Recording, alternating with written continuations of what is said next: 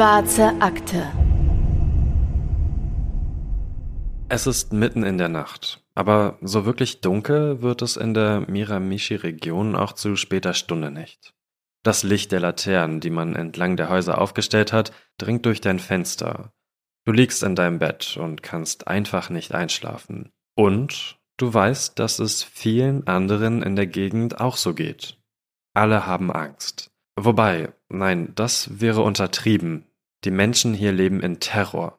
In Terror vor einem Mann, der nachts durch die Straßen schleicht, scheinbar wahllos in Häuser eindringt und die Bewohnerinnen und Bewohner auf brutalste Weise ermordet. Alle könnten das nächste Opfer sein. Der Mann scheint ein Spiel mit der Polizei zu spielen. Erst versteckt er sich Tage und Wochen lang, dann schlägt er wieder zu. Seine Angriffe konzentrieren sich alle auf die Miramichi-Region. Trotz intensiver Fahndungen lässt sich der Mörder aber nicht aus der Gegend vertreiben. Was will er hier? Geht es um Rache? Blutdurst? Du schlingst die Decke enger um deinen Körper. An Schlaf ist nicht zu denken. Die Haustür hast du doppelt abgeschlossen. Alle Fenster sind zu. Und trotzdem, Gewissheit gibt es nicht. Von draußen ist kein Geräusch zu hören gelegentlich nur das Brummen des Helikopters, der nachts hier patrouilliert. Ansonsten ist es still, nahezu totenstill. Unter deinem Bett liegt die Waffe bereit, nur für den Fall. Sollte der Mann plötzlich an deinem Fußende auftauchen, hast du wenigstens noch eine kleine Chance. Nicht nur du hast in dieser Zeit eine Pistole immer griffbereit. Überall in der Gegend wälzen sich die Menschen in den Betten. Haustüren werden nur noch bewaffnet geöffnet. Wer kann, der vermeidet es, das Haus überhaupt zu verlassen. In den Zeitungen liest man von einer erst schießen, dann Fragen stellen Mentalität. So aufgeladen, so voller Angst ist die Situation. Jederzeit könnte es zu einem neuen Angriff kommen.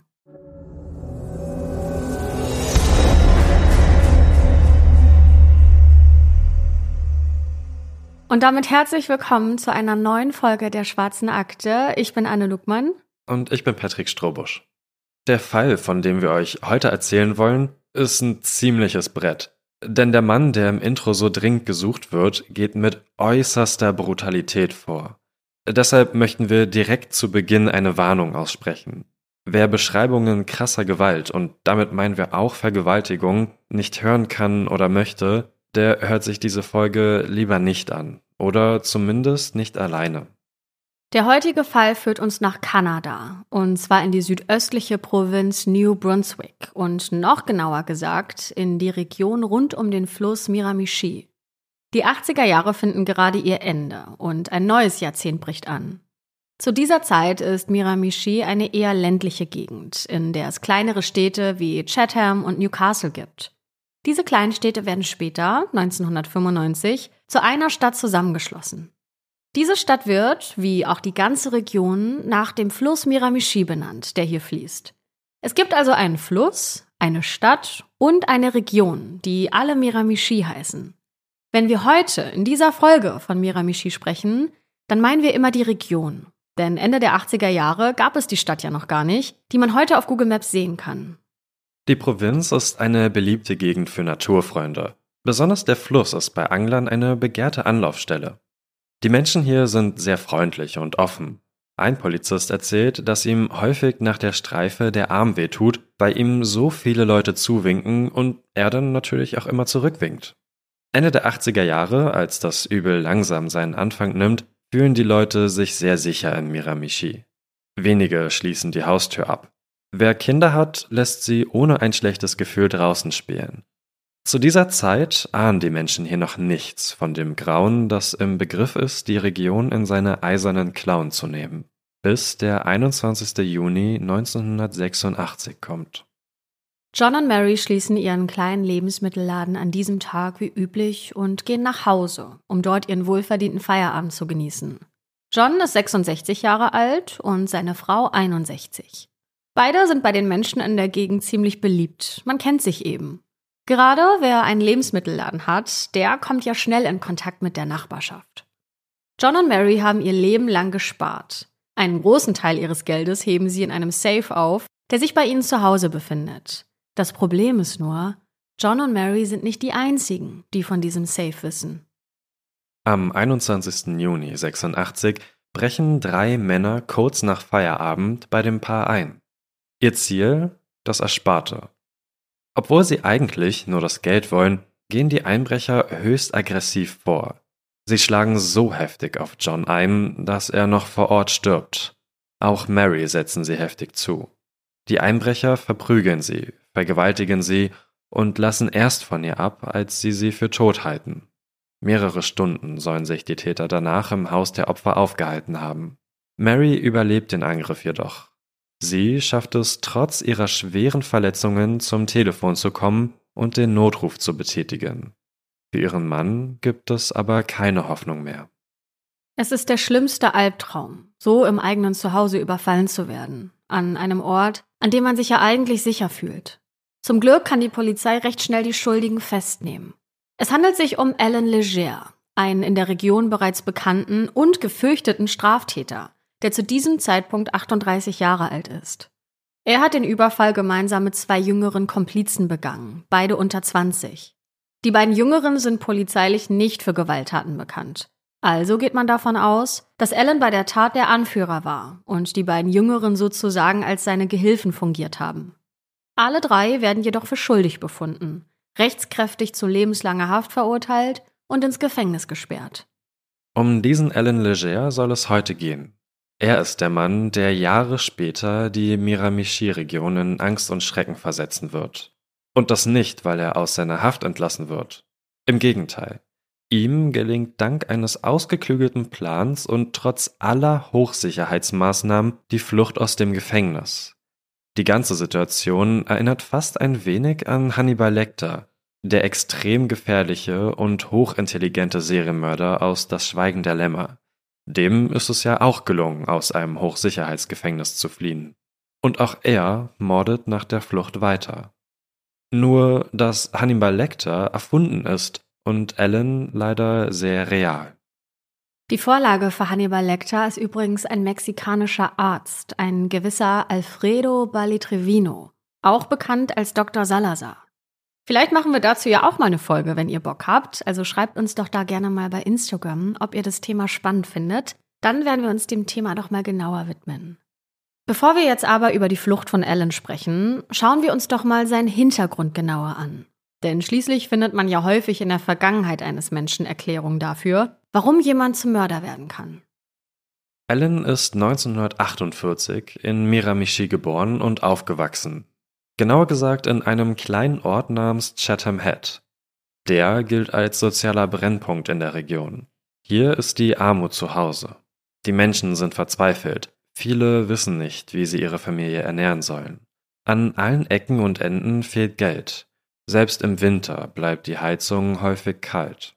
Und wo Armut herrscht, da steigt auch die Wahrscheinlichkeit für Gewalt. Es gilt als gefährlich, sich in Chatham Head zu Fuß oder mit dem Fahrrad durch die Straßen zu bewegen. Und in diesem Umfeld wächst der kleine Alan auf. Seine Mutter ist alleinerziehend. Sie hat insgesamt vier Kinder. Alan ist das jüngste. Alans Vater, der nicht der gleiche Vater ist wie bei seinen Geschwistern, der hat die Familie verlassen, als Alan noch ganz klein war. Immer wieder machen sich andere Kinder über ihn und seine Geschwister lustig, weil sie keinen Vater haben. Das verstärkt Alans Unmut, den er sowieso schon gegen seinen Geburtsort hegt, noch weiter.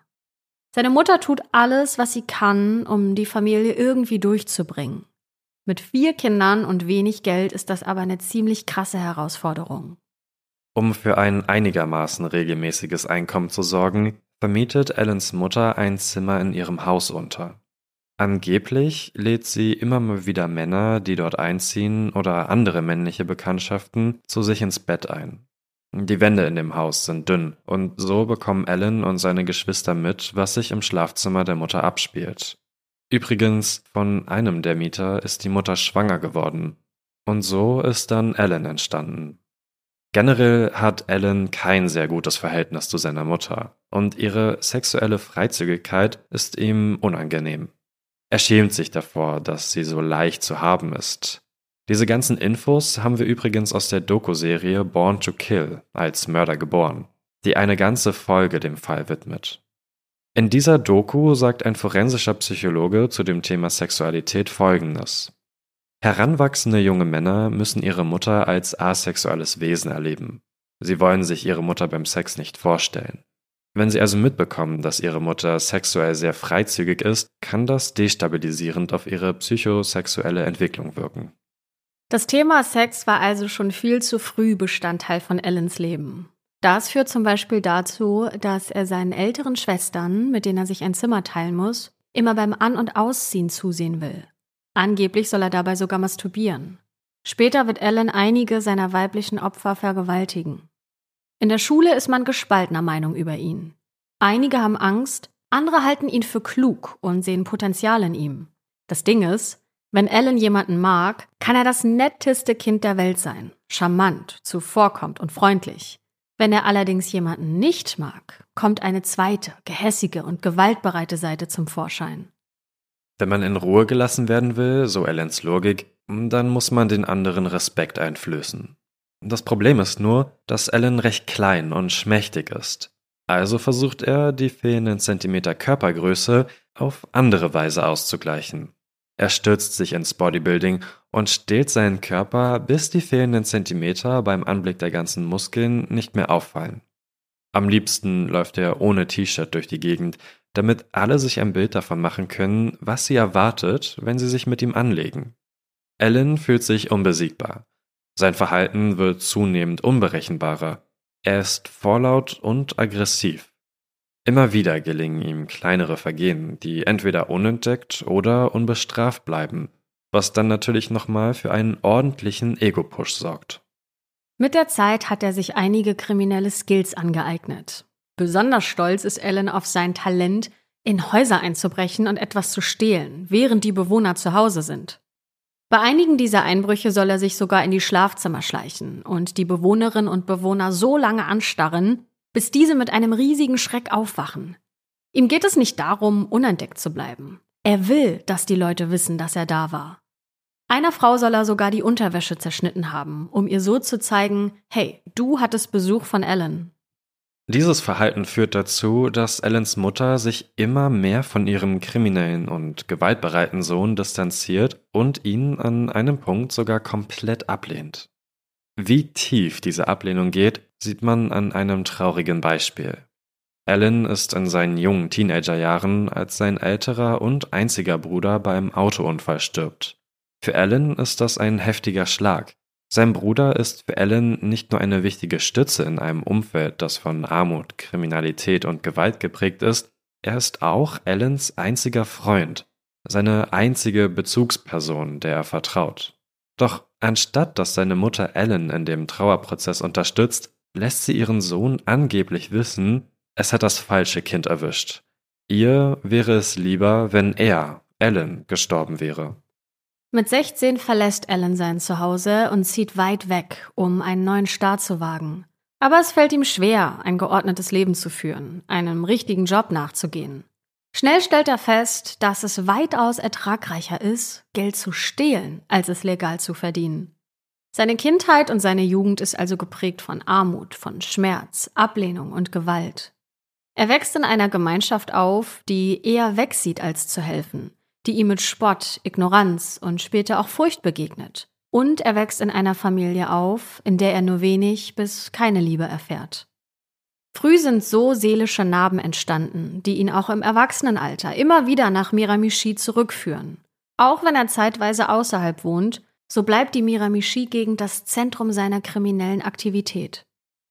Ob er Rache an der Region nehmen will, dafür, dass er als Kind so leiden musste? Das ist gut möglich und tatsächlich auch eine Erklärung, die man in vielen unserer Quellen liest. Eine Erklärung, aber keine Rechtfertigung.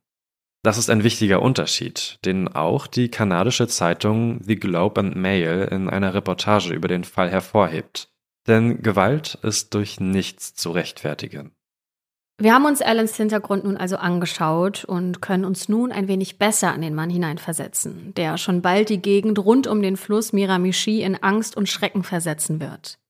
Wir gehen nun zum 3. Mai 1989. Wir erinnern uns, Alan sitzt gerade seine Haftstrafe wegen des gewaltsamen und tödlichen Überfalls auf John und Mary ab. Knapp drei Jahre ist der Angriff auf das ältere Paar erst her. Alan hat also den großen Teil seiner lebenslangen Haftstrafe noch vor sich. Allerdings hat Alan nicht vor, tatsächlich den Rest seines Lebens hinter Gittern zu verbringen. Seinen Ausbruch hat er sorgfältig geplant. Heute, am 3. Mai 1989, einem Mittwoch, soll der Plan in die Tat umgesetzt werden. Bisher ist er im Gefängnis immer als Musterhäftling aufgetreten, war friedlich und kooperativ. Er hat eine gute Beziehung zu dem Wachpersonal aufgebaut und kennt die Abläufe im Gefängnis in und auswendig. Niemand ahnt, was kommen wird. Denn Alan wird krank.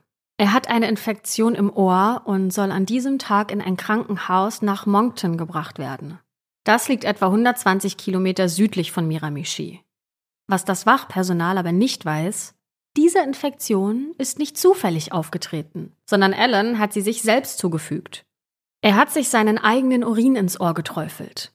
Das Gefängnis hat daraufhin einen Termin beim Facharzt außerhalb der Anstalt genehmigt, mit Sicherheit auch deshalb, weil Alan sich im Haftalltag so anständig benommen hat. Und so bringen zwei Wachleute den Gefangenen nach Moncton ins Krankenhaus, wo ihn der Ohrenarzt untersuchen wird. Um 10.31 Uhr funken die Wärter das Gefängnis an und informieren über ihre Ankunft. Im Krankenhaus gibt Alan vor, auf Toilette zu müssen. Die beiden Wachleute gewähren ihm das, immer noch nichts ahnt. Alan befindet sich also nun allein in der Toilettenkabine, aber natürlich in Handschellen. Aber er ist auch vorbereitet. Von seinem Fernseher hat er die Antenne abgebrochen und daraus bastelt er sich jetzt einen Dietrich, mit dem er seine Handschellen und auch die Fußfessel in 0, nichts öffnet.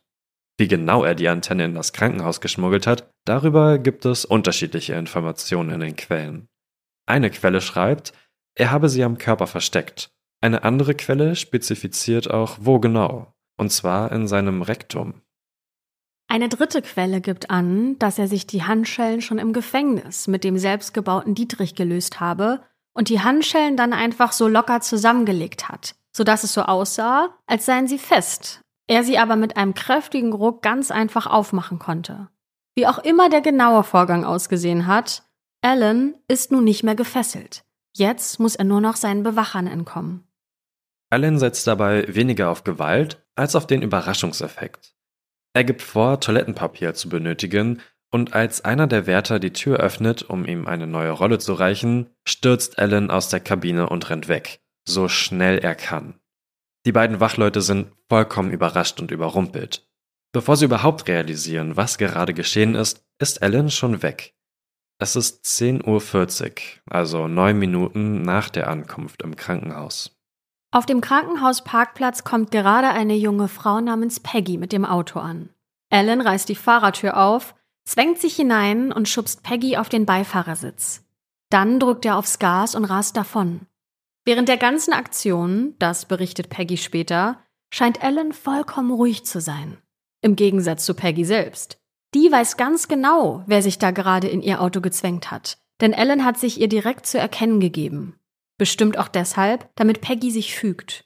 Die hat auf jeden Fall richtig Schiss. Ich meine, wer hätte das nicht? Schließlich wird sie gerade de facto von einem bekannten Mörder entführt. Peggy kann unterschiedliche Wesenszüge an Ellen beobachten, die sie umso mehr verwirren. Erst bedroht er sie, aber als sie dann fahren und Peggy keine Anstalten macht, sich zu widersetzen, wechselt Ellens Stimmung und er versucht sogar freundlich zu ihr zu sein. Ellen hat schließlich kein Interesse daran, Peggy zu verletzen. Nein, alles, was ihn irgendwie dabei auffällt, so viel Distanz wie möglich zwischen sich und der Polizei zu bringen, ist kontraproduktiv. Schließlich kann er sich schon denken, dass die gesamte Polizei der Gegend sehr schnell die Verfolgung aufnehmen wird. Als Alan sich sicher fühlt, kurz anzuhalten, lässt er Peggy aussteigen und verspricht ihr, dass auch ihrem Wagen nichts passieren wird. Dann fährt er weiter. Und Peggy steht da und muss erstmal darauf klarkommen, was hier gerade eigentlich passiert ist. Später wird man ihren Wagen auch tatsächlich unversehrt wiederfinden. Ellen hat ihn wohl an einer Stelle stehen lassen, an der er sich auskennt und ist von da zu Fuß weiter. Bis auf den Wagen findet man keine weitere Spur von ihm. Er verschwindet einfach von der Bildfläche. Die Polizei geht davon aus, dass er die Gegend verlassen wird. Einfach, weil ihn hier zu viele Menschen erkennen würden. Aber genau das tut er nicht.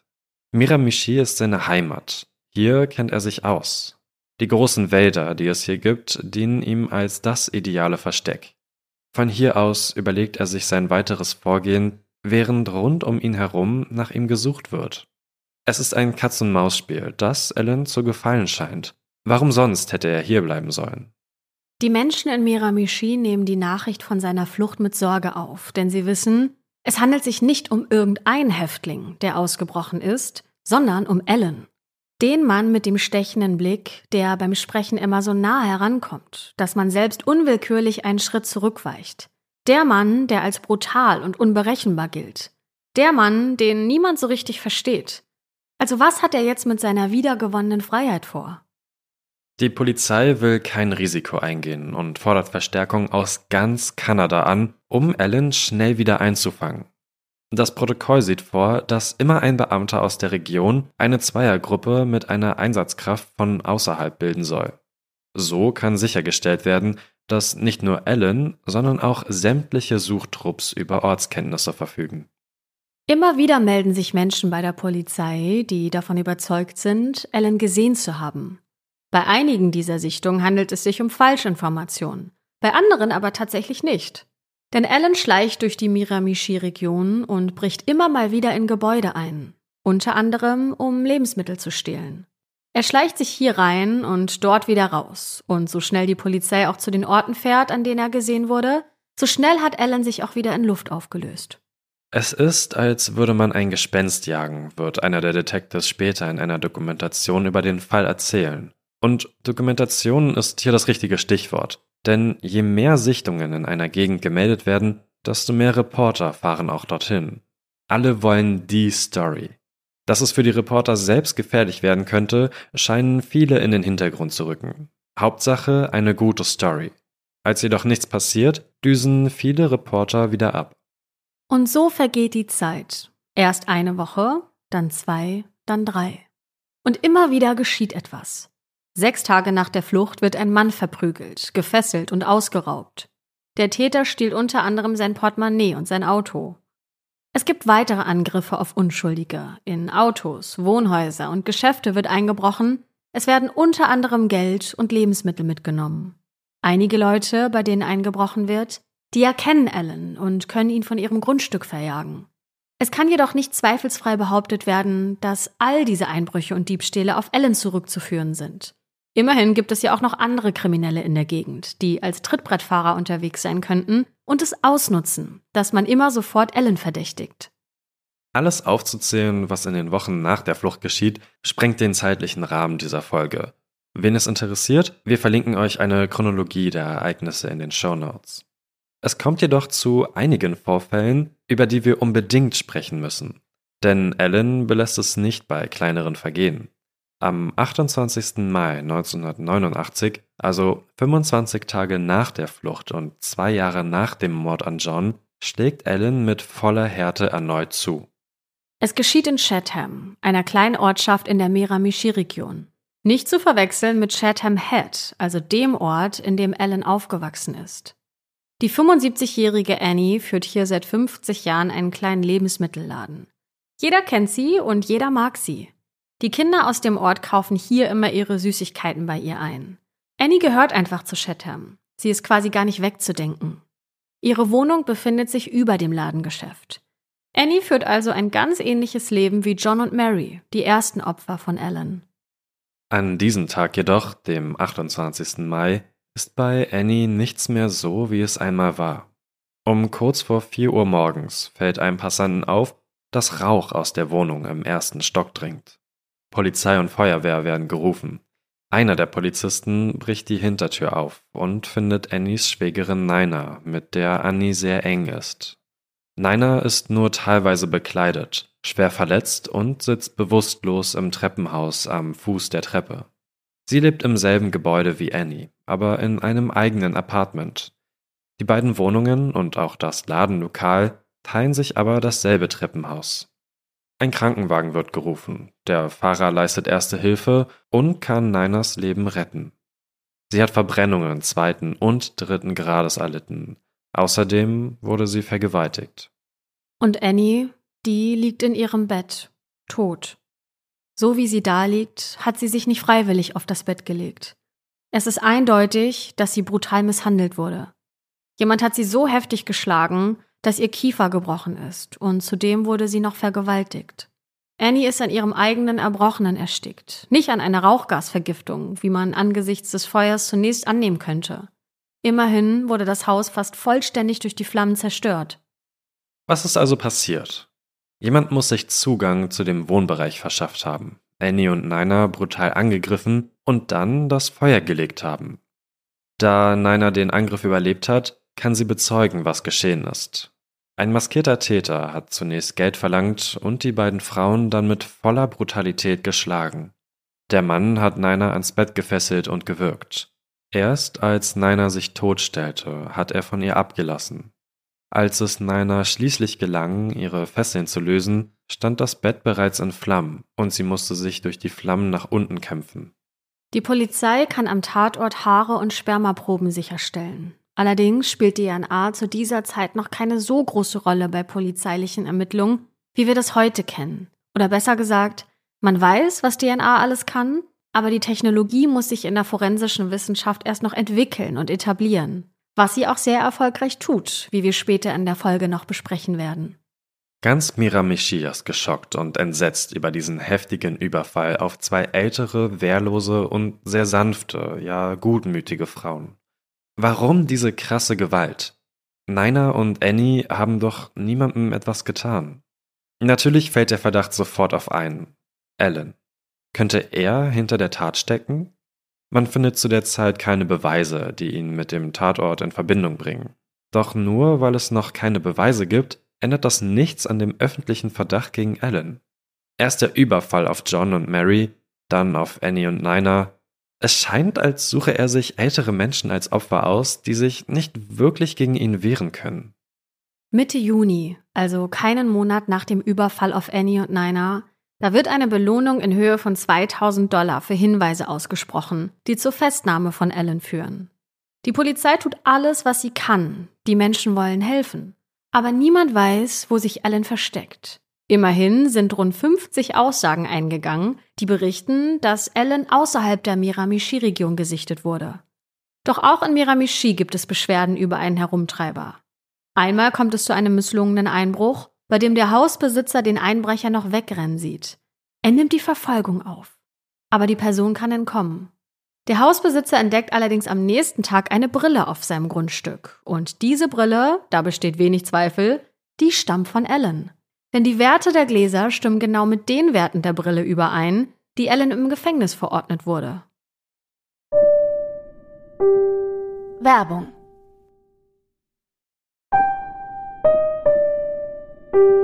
Werbung Ende. Das heißt, Ellen befindet sich noch immer in der Region. Auch nach dem Überfall auf Annie und Nina. Und das, obwohl es hier mittlerweile von Polizeikräften nur so wimmelt. Die Bewohner der Miramichi-Region haben Angst. Alle, die Ellen kennen, fragen sich, ob sie ihn schon einmal verärgert haben. Ob es einen Grund geben könnte, dass er plötzlich in ihrem eigenen Zuhause auftauchen könnte. Das Krasse ist, Alan schafft es verdammt gut, nicht geschnappt zu werden. Wieder vergehen Wochen, Monate, in denen die Menschen von Miramichi keine Ruhe finden können, weil Alan noch immer auf freiem Fuß ist. Und dann, fünf Monate nach dem Überfall auf Annie und Nina, kommt es zu einem weiteren heftigen Angriff. Am Samstag, den 14. Oktober 1989, da werden in Newcastle, einer weiteren Ortschaft in der Miramichi-Region, die Schwestern Donna und Linda ermordet aufgefunden. Donna ist zu diesem Zeitpunkt 45 Jahre alt, Linda 41. Beide sind als liebe Menschen bekannt, die gerne unter sich bleiben, aber trotzdem von den Bekannten in ihrem Umfeld gemocht und geschätzt werden. Die Schwestern sind nicht verheiratet und wohnen zusammen. Donna hatte am Abend zuvor noch ihre Fenster gestrichen und Linda war mit einer Freundin unterwegs und ist gegen 23 Uhr zurück nach Hause gekommen. Der Mord ist aufgefallen, weil der Täter, wie auch bei Annie und Nina, ein Feuer in dem Haus gelegt hat. Auch in diesem Fall ist das Ausmaß der Brutalität unermesslich. Beide Frauen wurden heftigst verprügelt und vergewaltigt. Der Täter hat ihnen fast alle Knochen gebrochen. Die beiden sind so übel zugerichtet, dass der Bestattungsunternehmer, der die Schwestern seit Jahren kennt, sie nicht unterscheiden kann, weil sie so schwer geschlagen wurden. Es wird davon ausgegangen, dass der Täter Linda im Dunkeln überfallen hat, als diese gerade von der Verabredung mit ihrer Freundin nach Hause kam. Es ist möglich, dass sie sofort ausgenockt war und nicht viel von dem Rest mitbekommen hat. Als finale Todesursache stellt man Strangulation und stumpfes Trauma fest.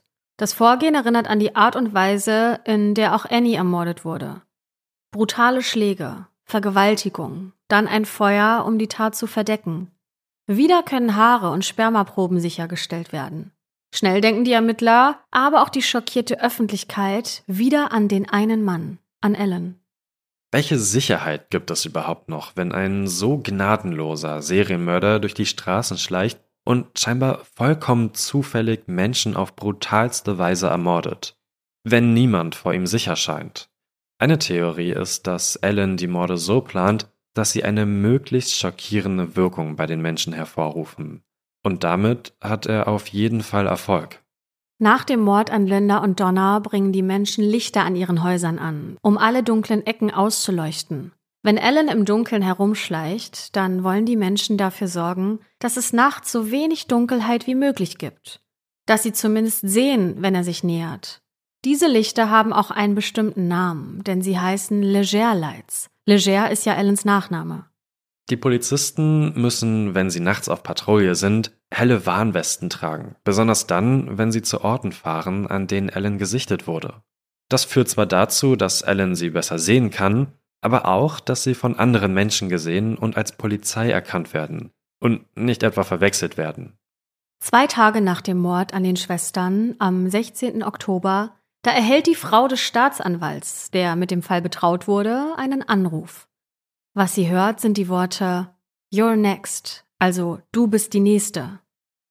Es kommt dazu, dass Halloween in diesem Jahr abgesagt wird. Niemand will seine Kinder im Dunkeln auf die Straße lassen, damit sie an den Nachbarshäusern nach Süßem oder Saurem fragen können. Einmal, weil von Ellen unmittelbare Gefahr ausgeht, und dann, weil fast niemand mehr seine Haustür ohne eine Waffe in der Hand öffnet.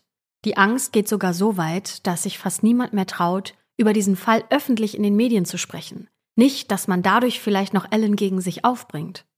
Im Oktober wird die Belohnung für Hinweise auf 10.000 Dollar angehoben. Allen gilt mittlerweile als der meistgesuchte Täter in Kanada. Nach wie vor scheint er durch seine Ortskenntnisse der Polizei einen Schritt voraus zu sein. Der viele Wald macht die Suche nach ihm nicht wirklich leichter. Ein Polizist beschreibt die Suche nach ihm in der Dokumentation Born to Kill als Mörder geboren wie folgt. Wir standen vor Zäunen, über die wir klettern mussten, während er das Loch zu kennen schien, durch das man sich zwängen konnte. In dieser schwierigen Zeit gilt die Kirche als ein Ort der Sicherheit und Zuflucht, an dem man seine Ängste teilen und Hilfe erfahren kann. Pater Smith ist in Chatham, also dem Ort, an dem auch Annie und Nina gelebt haben, sehr geschätzt. Er bietet Menschen Trost und Begleitung und gilt für viele als Art Vaterfigur. Fünf Wochen nach dem Mord an Linda und Donna, am 15. November 1989, da erscheint der 69 Jahre alte Pater Smith jedoch nicht wie gewohnt zum Gottesdienst. Und das ist sehr ungewöhnlich, denn eigentlich ist er immer super pünktlich. Als ein besorgter Mitbürger im Pfarrhaus nach dem Pater schauen geht, macht er durch das Küchenfenster eine schreckliche Entdeckung. Der Pater liegt grausam entstellt in einer Blutlache auf dem Boden. Er regt sich nicht. Die Polizei wird gerufen. Man stellt fest, dass die Küche des Priesters zu einer Art Folterkammer geworden ist. Jemand hat Pater Smith zu Tode geprügelt und ist dabei so heftig auf seinem Oberkörper herumgesprungen, dass sämtliche Rippen gebrochen wurden. Einige Rippen wurden durch den heftigen Druck sogar vom Brustbein abgetrennt. Außerdem lassen sich an seiner Leiche Einstiche an Hals und Brust finden. Auch sein Kiefer wurde gebrochen, genau wie bei Annie. Im Unterschied zu den anderen Tatorten, also von Annie und Nina sowie Linda und Donna, hat der Täter hier allerdings kein Feuer gelegt. Dafür entdecken die Ermittler einen Fußabdruck auf dem blutigen Boden. Vielleicht musste der Täter das Pfarrhaus in Eile verlassen. Der Verdacht fällt natürlich auch hier sofort auf Ellen. Innerhalb weniger Stunden entdeckt man das Auto von Pater Smith neben einem Motel. Daneben zwei Schuhe deren Sohlen zu dem blutigen Fußabdruck passen. Aber keine Spur von Alan. Hat er wirklich auch den Geistlichen ermordet? Zwar kann noch nicht bewiesen werden, dass Alan tatsächlich hinter den Morden steckt, aber der Verdacht ist auf jeden Fall da. Denn es gibt genug Parallelen zwischen den Taten. Einmal die brutale Vorgehensweise, dann die Tatsache, dass alle Opfer sehr sanfte Menschen sind, die sich vermutlich nicht mit großer Körperkraft gegen Alan wehren konnten. Die sanfte Natur seiner Opfer steht in einem krassen Widerspruch zu der Gewalttätigkeit, mit der er bei den Angriffen vorgeht. Wie es scheint, verbringt er Stunden damit, seine Opfer vor dem Tod zu quälen. Niemand scheint vor ihm sicher zu sein. Es sei denn, man ist selbst stark. Wenn man sich Allens Opfer so anschaut, dann wird klar, dass er nur die angreift, die sich selbst nicht wehren können. Also ziehen ältere Menschen zu Verwandten. Junge Männer gehen zu ihren Eltern und Familien, um sie zu beschützen. Wer selbst nicht viel Körperkraft hat, der tut sich mit jemandem zusammen, der als stark und kräftig gilt. Wenn ein starker Mensch im Haus ist, dann sinkt die Wahrscheinlichkeit, dass Ellen das Haus angreift. So zumindest die Theorie. Und jetzt geschieht alles Schlag auf Schlag. Die forensische Wissenschaft hat sich in den vergangenen Monaten rasant weiterentwickelt. Mit der neuen Technologie können nun die Proben vom Tatort analysiert und mit der DNA von Alan abgeglichen werden. Und siehe da, am 16. November verkündet das Police Department offiziell, dass Alan aufgrund dieser Analysen mit den Angriffen auf Annie, Nina, Donna und Linda eindeutig in Verbindung gebracht werden kann. Das Sperma und die Haare an den Tatorten stammen ohne Zweifel von ihm.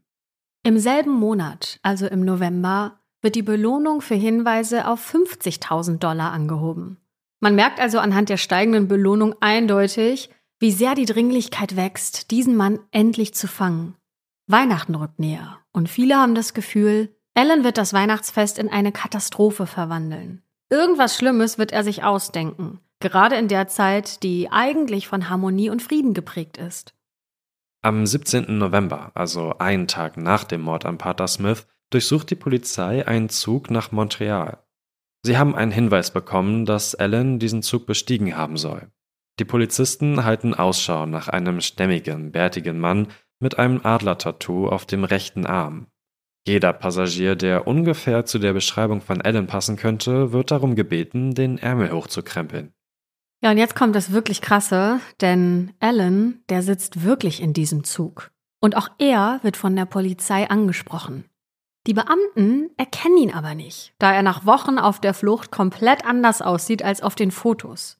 Er hat deutlich abgenommen und dazu noch glatt rasiert. Und Alan, wie er ist, der krempelt seelenruhig den rechten Ärmel hoch. Und siehe da, kein Tattoo. Das Ding ist, die Angabe zu dem Tattoo, die die Polizei hatte, die ist falsch. Das Tattoo befindet sich nämlich nicht auf dem rechten, sondern auf dem linken Arm. In diesem Moment muss Alan sein Glück also kaum fassen können. Ja, und so setzt er seine Zugfahrt ganz entspannt fort. Und die Polizisten berichten, keinen Alan im Zug gefunden zu haben. Sechs Tage später, am 23. November 1989, ist der Taxifahrer Ronald wie üblich in seinem Auto unterwegs, als ein Mann einsteigt und ihn mit einer Waffe bedroht. Es ist Alan. Er sagt, er habe seinen Zug verpasst und müsse wieder zurück in die Miramichi-Region. Ronald hat natürlich keine andere Wahl, als den meistgesuchten Mörder Kanadas mitzunehmen. Die Fahrt ist nicht gerade einfach. Abgesehen davon, dass Alan ihn bedroht und Ronald totale Angst hat, sind die Straßen stark vereist. Ronald überlegt, ob er sein Taxi während der Fahrt absichtlich verunglücken lassen soll. Immerhin besser, als die Geisel des meistgesuchten Mörders Kanadas zu werden, oder? Dazu kommt es aber nicht, denn das Taxi rutscht von ganz alleine in den Graben. Das ganze Eis auf der Straße ist schuld. Alan und Ronald steigen aus. Aber statt Ronald gehen zu lassen, zwingt er ihnen ein anderes Auto, das er anhält, um den Insassen des verunglückten Taxis zu helfen. Die Fahrerin des Wagens ist eine Polizistin, die gerade allerdings nicht im Dienst ist und mit ihrem privaten Auto unterwegs ist. Alan zwingt nun also die Frau, mit ihm und Ronald Richtung Miramichi zu fahren. Ärgerlich nur, dass das Benzin im Wagen zur Neige geht und das Trio tanken gehen muss. Alan übernimmt den Tankvorgang. Er nimmt den Schlüssel mit, schließt die beiden im Auto ein, tankt und geht rein zum Bezahlen. Was er allerdings nicht weiß, die Polizistin hat einen Ersatzschlüssel in ihrer Handtasche. Als Ellen also gerade in der Tankstelle ist, um zu bezahlen, startet sie das Auto und düst davon. Ellen kann nur noch dem davonfahrenden Wagen hinterhersehen. Ihre Kollegen hat die Polizistin schnell informiert. Kurzerhand zwingt Ellen den Fahrer eines Sattelschleppers, der heißt Brian, der ebenfalls einen Stopp an der Tankstelle eingelegt hat, ihn mitzunehmen. Die beiden fahren die Nacht durch. Ellens Plan ist es, um 6 Uhr morgens einen Linienflug vom Flughafen Chatham zu nehmen. Er wolle in den Iran reisen. Das erzählt er zumindest Brian. Um schneller fahren zu können, kuppelt Brian den Traktor ab, den er die ganze Zeit mitgeschleppt hat. Dann will er weiter die geplante Route entlangfahren. Aber Alan ändert seine Meinung. Er sagt, Brian solle links auf die Route 118 abbiegen, eine Nebenstraße entlang des Miramichi-Flusses. Die Polizei hat mittlerweile aber Straßensperren an einigen Knotenpunkten errichtet und unter anderem auch auf der Route 118. Und so kommt es, dass Brian an einem Punkt nicht mehr weiterfahren kann. Er hält an, umringt von Polizisten. So schnell er kann, klettert Brian aus dem Wagen und ruft so etwas wie Er ist es, er ist es, er hat eine Waffe. Die Polizei umzingelt den Wagen und befiehlt Ellen, auszusteigen und dabei die Hände deutlich sichtbar nach oben zu strecken. Und was denkt ihr, wie Alan reagiert? Eröffnet er das Feuer? Nein, tut er nicht. Denn Alan legt sich nicht mit Menschen an, die so stark sind wie er, beziehungsweise die ihm sogar überlegen sind. Er schmeißt seine Waffe aus dem Fenster, klettert aus dem Wagen und sagt sowas wie Okay, Sie haben mich.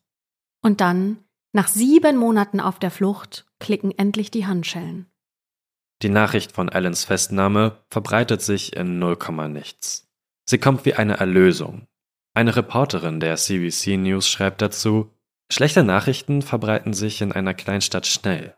Gute Nachrichten verbreiten sich in einer Gemeinschaft, die vor Angst erstarrt ist, wie ein Lauffeuer. An diesem Morgen vom 24. November 1989 gehen die Menschen in Miramichi auf die Straße. Sie weinen und umarmen sich vor Erleichterung und Glück. Mitten am Tag beginnen die Kirchenglocken zu läuten. Die Erleichterung ist mit Händen greifbar. Die vergangenen sieben Monate haben die Leute nicht etwa entfremdet, sondern das Gegenteil ist eingetreten. Der Ort geht als eine noch engere, vereinte Gemeinschaft aus der Angst hervor. Nach Ellens Festnahme findet man tief im Wald sein Camp, ziemlich gut versteckt, oben in einem großen Baum. Jetzt geht es also nur noch darum, seine Schuld an den Morden auch vor Gericht beweisen zu können. Denn DNA-Abgleiche sind in der Forensik ja noch neu. Allen wäre der erste Kanadier, der hauptsächlich durch die Verwendung eines DNA-Abgleichs des Mordes überführt und auch verurteilt würde. Es geht also darum, die DNA-Beweise mit dem Gesetz in Einklang zu bringen. Wird man diese neuartigen wissenschaftlichen Beweise vor Gericht zulassen und anerkennen? In dem nun anstehenden Prozess gegen Allen wird es also ganz wesentlich darauf ankommen, dass die forensische Wissenschaft den DNA-Beweis für alle verständlich erklären und die Bedeutung dieser Beweisart deutlich machen kann.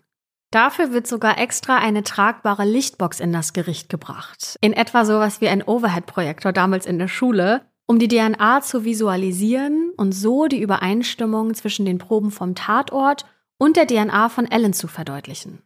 DNA verläuft ja wie in so Bändern, die man auch als Laie gut erkennen und verstehen kann. Um es kurz zu machen, nach vielen Diskussionen zwischen Experten, der Anklage und der Verteidigung beschließt die Jury, den DNA-Beweis in Allens Fall zu akzeptieren. Und damit beginnt eine Revolution der Strafjustiz, hervorgerufen durch die Möglichkeiten, welche die Analyse von DNA in der Forensik mit sich bringt. Heute ist DNA verantwortlich für Verurteilungen in tausenden Fällen und auch dafür, dass Justizirrtümer nachträglich noch korrigiert werden konnten. Schwere Verbrecher können verurteilt werden, zu Unrecht Verurteilte freigesprochen werden. Wir haben jetzt eine Menge über DNA geredet und vielleicht fragt ihr euch, ja, was ist denn aber mit Pater Smith? Denn der wurde ja nicht vergewaltigt. Das heißt, es gibt auch keine Spermaspuren am Tatort. Dafür aber ein Fußabdruck auf dem blutigen Boden. Und auch der hilft weiter. Denn zu diesem Fußabdruck hat man ja den passenden Schuh gefunden.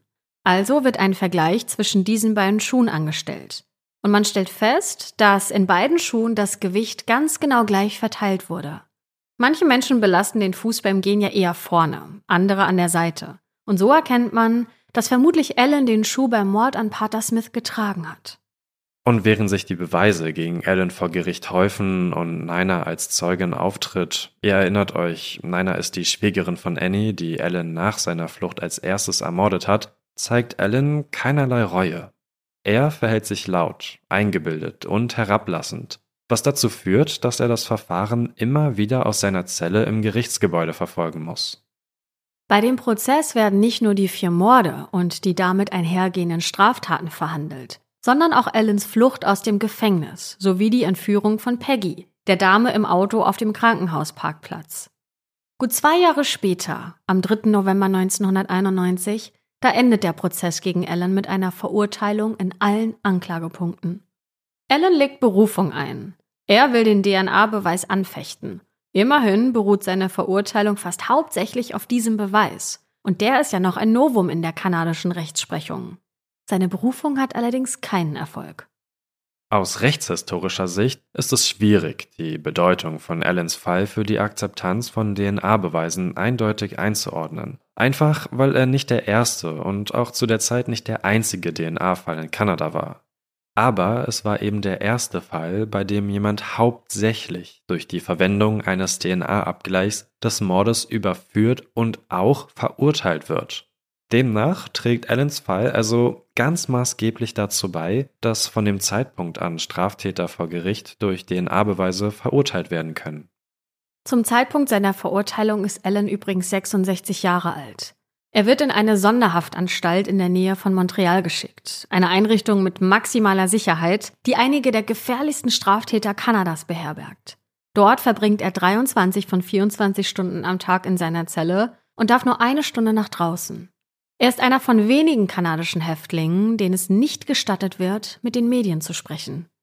Mittlerweile ist Allen verlegt worden, wird aber immer noch unter höchsten Sicherheitsvorkehrungen bewacht. Im August 2020 hat er versucht, Tagesfreigang zu bekommen. Tagesfreigang, wem das Wort nichts sagt, ermöglicht es Insassen, tagsüber das Gefängnis zu verlassen und an Aktivitäten in der Gemeinde teilzunehmen, um sich so auf eine vorzeitige Entlassung vorzubereiten. Allein die Nachricht, also dass Ellen den Antrag auf Tagesfreigang überhaupt gestellt hat, sorgt dafür, dass die Menschen in Miramichi sich direkt Sorgen machen, was wir auch nur zu verständlich finden, denn die Angst, die Erinnerung an den Schrecken, die ist sofort wieder da. Alle fürchten, dass Ellen die Gelegenheit nutzen könnte, um wieder auszubrechen und seine Mordserie weiterzuführen. Sein Antrag wurde zur allgemeinen Beruhigung aber abgelehnt. Denn nicht nur die Menschen in Miramichi glauben, dass keine Sekunde vergeht, in der Alan sich nicht überlegt, wie er wieder aus dem Gefängnis ausbrechen kann. Also bleibt er besser da, wo er ist, sicher verwahrt hinter Gittern. Und dort wird er auch hoffentlich für immer bleiben. Und damit würde ich sagen, können wir die heutige Folge schon schließen. Wir hoffen natürlich, dass äh, ja euch dieser Fall genauso gefesselt hat äh, wie uns und auch ja äh, im Nachgang auch noch beschäftigt hat. Und dann freuen wir uns natürlich noch mehr, wenn ihr nächste Woche wieder mit dabei seid. Da gibt es nämlich die, ja, könnte man sagen, weihnachtliche Folge. Ja, ich weiß ja. es gar nicht. Ja, also wir haben uns auf jeden Fall etwas überlegt. So viel kann man schon mal sagen, was man sich gut im Kreise der Familie anhören kann. ja. ähm, natürlich wird es ein True Crime Fall, also keine Sorge, da weichen wir jetzt nicht von ab. Aber es wird ein Fall sein, den man in dieser schönen, besinnlichen, gemütlichen Zeit gut anhören kann. So viel schon mal dazu. Und dann wünschen wir euch schon mal wunderschöne Weihnachtsfeiertage und freuen uns sehr, wenn ihr nächste Woche Dienstag wieder dabei seid, wenn wir eine neue Folge, die letzte Folge der Schwarzen Akte in diesem Jahr für euch haben. Macht's gut.